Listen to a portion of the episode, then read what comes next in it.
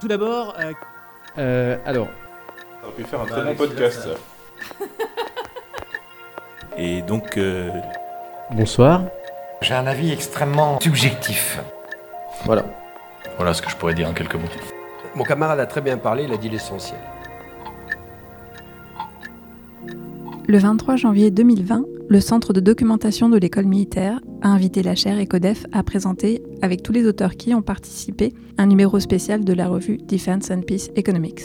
Pour le troisième épisode de cette série de podcasts du CDEM consacrée à l'économie de défense française et à ses spécificités, je vous propose cette fois-ci de retrouver l'intervention de Marianne Guille, maître de conférence à Paris 2, qui présente un article coécrit avec Jean Belin, Nathalie Lazaric et Valérie Mérindol. Je suis Anaïs Meunier et vous écoutez Signal sur bruit.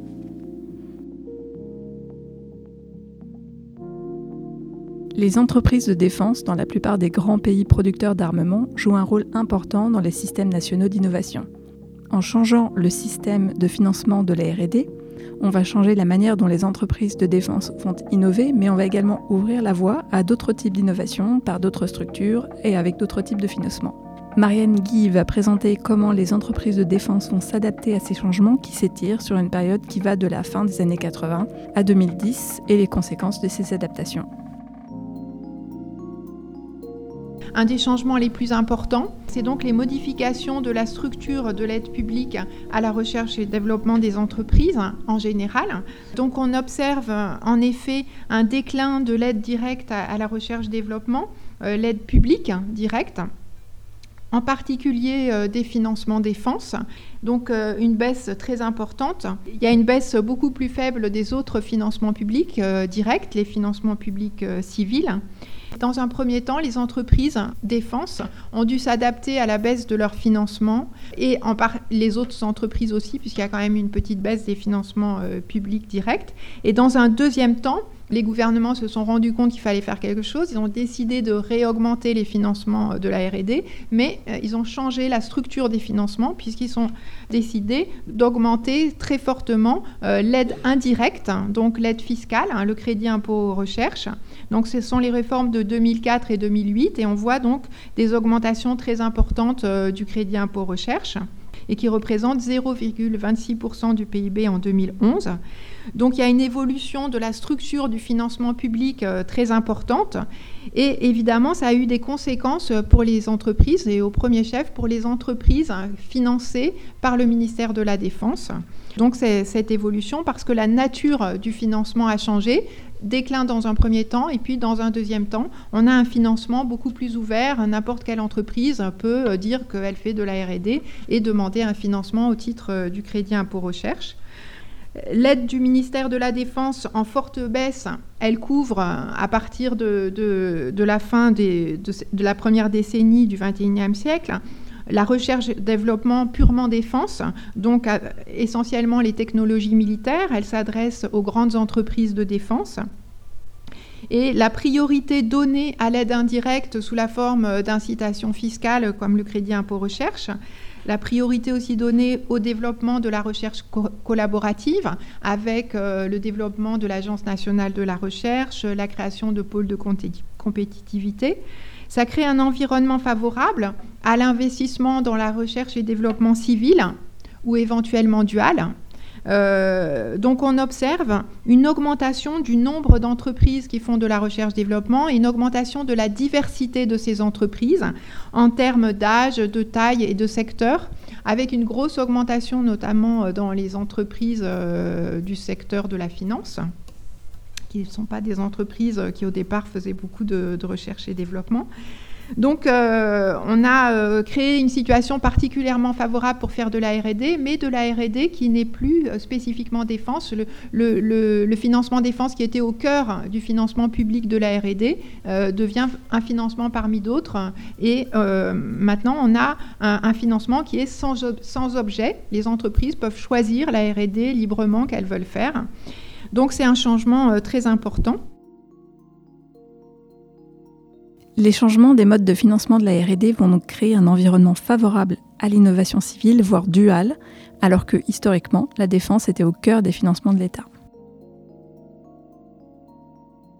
Ensuite, euh, on observe aussi euh, pour l'impact défense dans les changements structurels majeurs du, système national d'innovation, un impact de mutations technologiques et concurrentielles.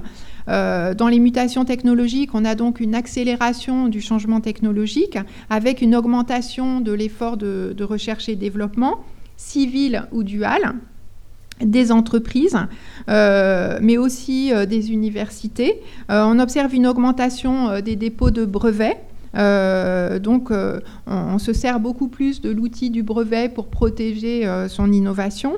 Une complexification des savoirs, une diffusion des technologies de l'information et, des communications, de la numérisation, de la mise en réseau.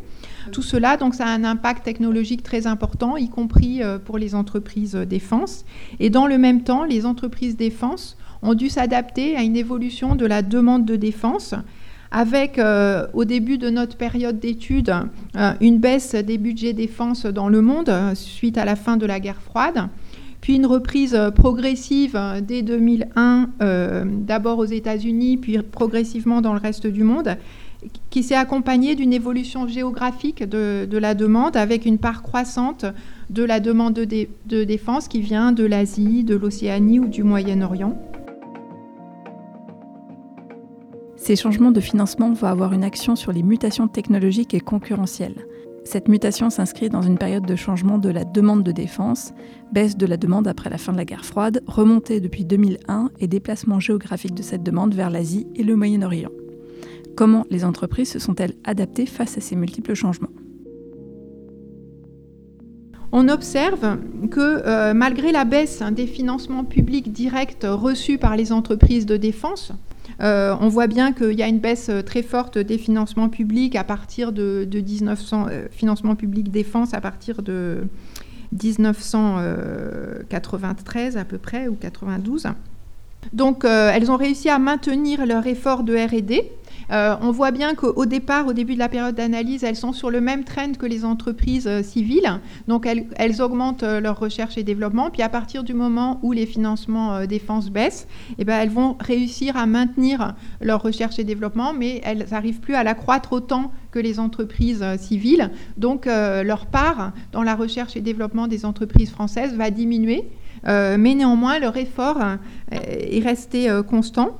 Il représente euh, en 2010 à peu près 30% euh, des dépenses de RD des entreprises défense qui sont faites par les entreprises euh, de défense, alors que c'était la moitié au début de, de la période.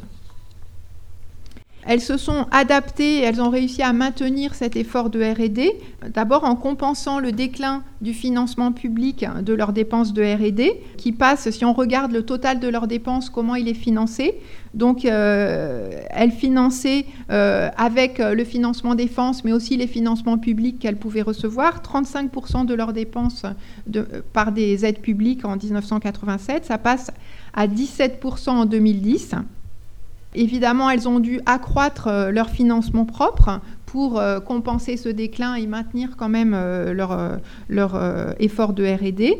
Donc le financement propre est passé de 47% de leurs dépenses de RD à 56%. Elles ont aussi augmenté d'autres types de financement, notamment par exemple des financements européens. Et elles ont choisi euh, de modifier leurs priorités de recherche. On observe en effet que les entreprises liées à la défense ont euh, renforcé leur capacité de recherche de long terme en augmentant fortement leur investissement dans la recherche fondamentale et dans la recherche appliquée.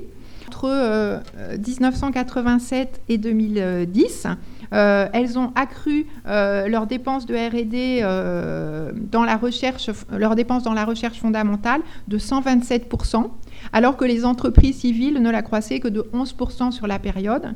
Elles ont aussi très fortement accru leurs dépenses en recherche appliquée, donc 76% contre 29% euh, pour les entreprises civiles. Et les deux types d'entreprises ont baissé leur effort dans le développement expérimental, mais un peu plus pour les entreprises euh, défense, qui ont donc choisi de renforcer leur capacité de recherche de long terme.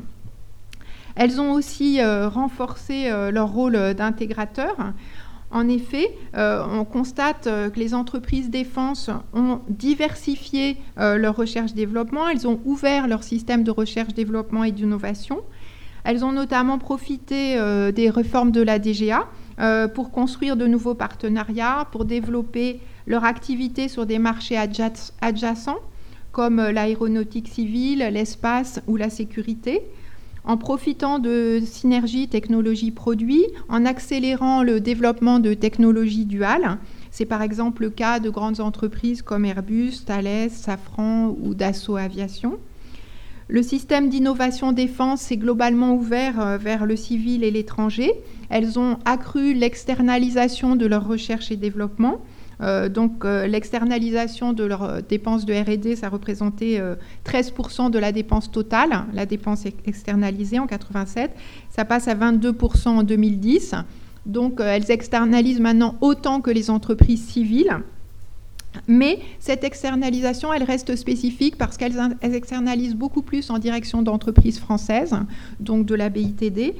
Enfin, on observe aussi que la coopération euh, au niveau européen s'est renforcée aussi avec des universités. Elle collabore beaucoup plus avec des universités. C'est même encouragé depuis euh, cette période par le, par le ministère. Le maintien de l'effort de la RD se fait en compensant le déclin du financement public, notamment en accroissant les fonds propres des entreprises de défense, en augmentant la part des autres financements, par exemple européens, il se fait également dans le choix de prioriser des recherches longues, fondamentales et appliquées. Et enfin, dans le renforcement du rôle d'intégrateur des entreprises de défense par la diversification des partenariats, par le développement de technologies duales et par l'accroissement de l'externalisation de la RD. Donc, en conclusion, je vais respecter mon temps.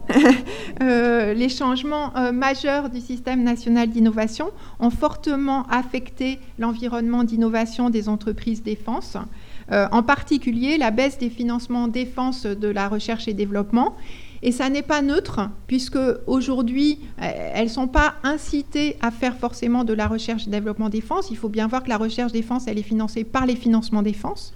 Donc on a certainement atteint un seuil, euh, on ne peut pas descendre en dessous si on veut continuer à investir dans la défense, parce qu'une entreprise ne va pas utiliser du, crédit impôt recherche pour faire de l'innovation défense. Il faut quand même qu'elle euh, ait de la demande pour, euh, pour, pour faire ce produit défense. Donc elles se sont adaptées à ce nouvel environnement, elles ont réussi à demeurer des acteurs clés du système d'innovation français en faisant euh, évoluer le financement de leurs dépenses de RD, leurs priorités de recherche, leur modèle d'innovation vers une plus grande coopération, vers une plus grande ouverture vers le civil et l'étranger, tout en conservant des spécificités euh, défense, en particulier euh, une forte dimension nationale de leur réseau de recherche. Dans le prochain épisode de cette série de podcasts sur l'économie de défense, nous entendrons Jocelyn Droff sur la question du système de soutien par une approche d'économie géographique. A très vite dans Signal sur Bruit, le podcast du Centre de documentation de l'école militaire.